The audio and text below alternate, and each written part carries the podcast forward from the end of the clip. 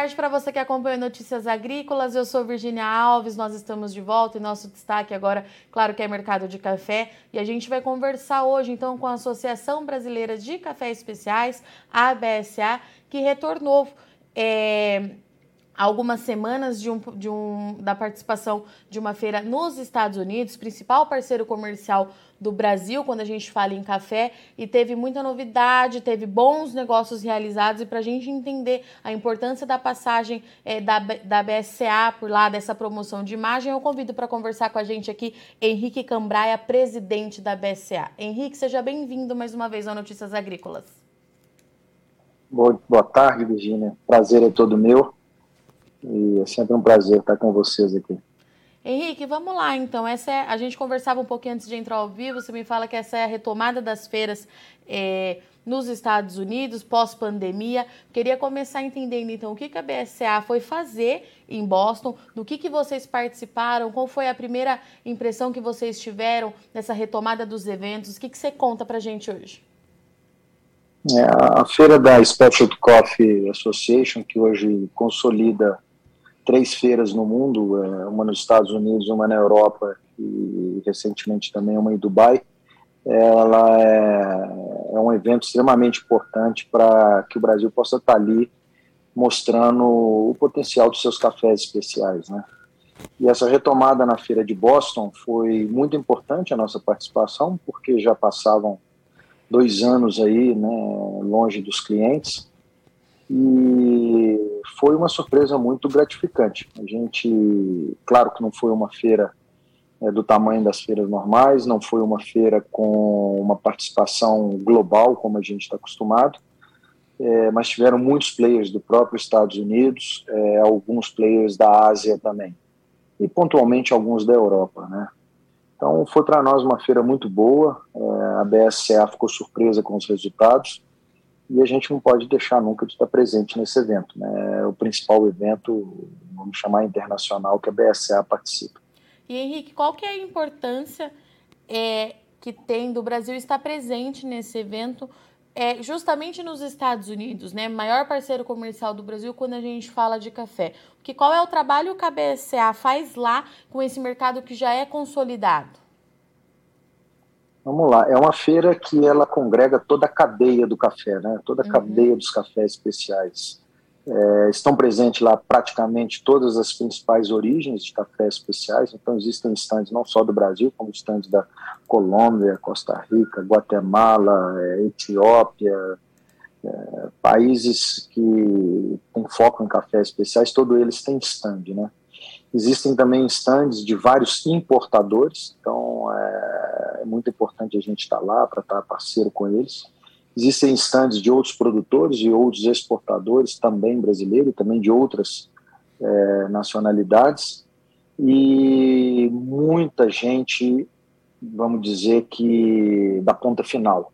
Né? Os Estados Unidos ele tem a habilidade de con congregar nessa, nessa feira é, B2B, é, pessoas é, do ramo de torra, então é muito forte é, a presença de torradores e é muito forte também em função de eventos, é, de concursos que eles colocam nessa feira de barismo, né? Então você vê ali a cadeia toda reunida, né?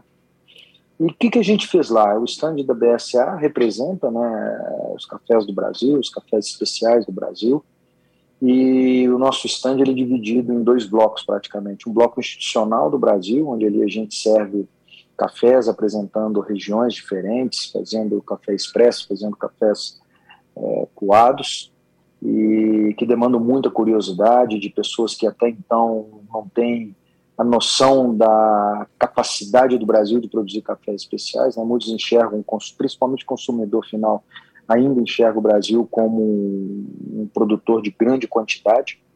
Então, essa degustação que a gente promove lá é muito importante. É, um segundo bloco no stand, onde a gente tinha uma sala de degustação e vários membros da associação que estiveram presentes lá na feira puderam utilizar desse espaço e promover degustações dos seus próprios cafés com clientes especializados. Então, eles traziam para essa sala com horário marcado, a BSA disponibilizando toda a estrutura e ali eles faziam degustações dos cafés, dos seus, seus perfis, é, de fato trazendo para dentro potenciais clientes. E depois tínhamos um bloco onde haviam bancadas, se não estiver enganado, eram oito a dez bancadas, e que foram utilizadas por membros da associação. É, foi muito gratificante ver vários membros que nunca haviam participado desse movimento de bancada ficarem extremamente satisfeitos e que estão, inclusive, já reservando espaço para a próxima feira que vai acontecer em Milão, na Europa. Né? Então, esse, esse, esse evento que acontece ali no stand da BSA, ele é isso. E a gente tem também é, a Vanúzia, é, ainda nossa diretora executiva, né, até o fim dessa semana. Uhum. Ela também participa de vários painéis, é, sempre levantando aí a, a, qualidade, a sustentabilidade, todos os, os, os, as características que fazem do Brasil ser hoje o principal player de cafés especiais no mundo, né? E Henrique, você mencionou no começo aqui do nosso bate-papo é que vocês ficaram surpresos com o retorno. O que, que isso significa? É, eu queria saber em relação em volume de negócio, como é que foi para o Brasil? Foi positivo? Eu sei que tem um valor é, significativo, o KBSA BSA divulgou recentemente em relação a essa feira. Eu queria que você falasse um pouquinho para a gente como é que foi é, essa participação na negociação com esses, com esses players, com esses outros países, como é que foi por lá? É, nós chegamos a um número, estamos estimando aí que nós vamos gerar só nessa feira negócios na ordem de 150 milhões de dólares pelos próximos 12 meses. É um número bastante interessante, dizendo que nós estamos falando aí só de cafés especiais. Então foi muito gratificante, principalmente por players que ainda não tinham participado de rodadas lá com as suas bancadas. Então é, foi, foi uma feira bastante surpreendente, com resultados bem positivos mesmo.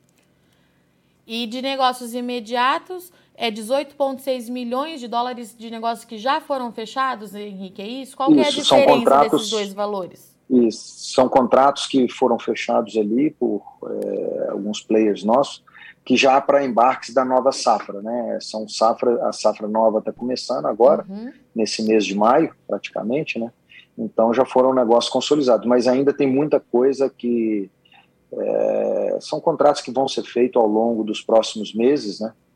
Então, é, foi, foi muito importante, muito gratificante essa participação. E dentro é, desses próximos meses, dessas projeções, é, vocês destacam também que 521 novos contatos foram feitos com novos potenciais clientes, Henrique. Isso então significa que é gente nova consumindo o nosso café, é isso? Estou correta? É, é aquilo que eu comentei no início, Sim. né? Hoje é, o Brasil já é percebido na cadeia de cafés especiais. Eu não digo exclusivamente é, é consumidor final, né? Isso aí é o próximo passo, mas na uhum. cadeia de cafés especiais do mundo, onde se fala importadores e torradores, hoje o Brasil ele vem sendo percebido e reconhecido como um grande produtor de qualidade. Foi gratificante ver aí mais de 500 novos contatos que ainda não tinham relação direta com produtores e exportadores né, de cafés especiais, é, estarem promovendo e deixando ali contatos que irão gerar negócios, sem dúvida alguma, nos próximos meses com a evolução da safra. E daqui para frente, então, Henrique, para a gente encerrar, qual é a expectativa da BSA? Eu imagino que ao longo do ano devam acontecer mais ações é, de promoção do Café do Brasil lá fora. O que, que vocês estão esperando? Safra começando daqui a pouquinho. O que, que você pode contar para a gente hoje?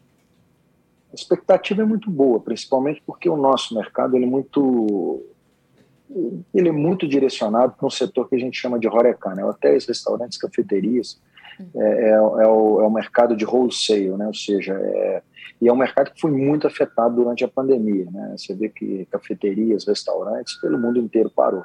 E a gente pode perceber que está voltando, está voltando firme, está voltando com demanda.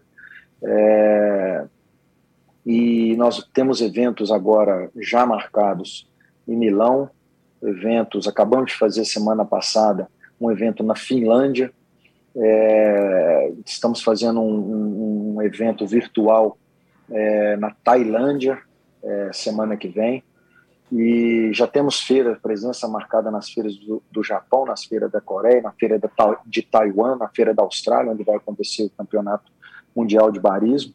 E além disso, a BSA tem consolidado parcerias também com várias embaixadas, onde a gente tem apoiado, ajudado bastante que é, os adidos comerciais promovam é, os cafés brasileiros e a belíssima imagem dos cafés especiais brasileiros. Então, tem muita coisa acontecendo, o mercado está voltando, está aquecido, e a gente não tem dúvida né, que nesse período pós-pandemia, o mundo mais e mais vai estar tá tomando cafés especiais.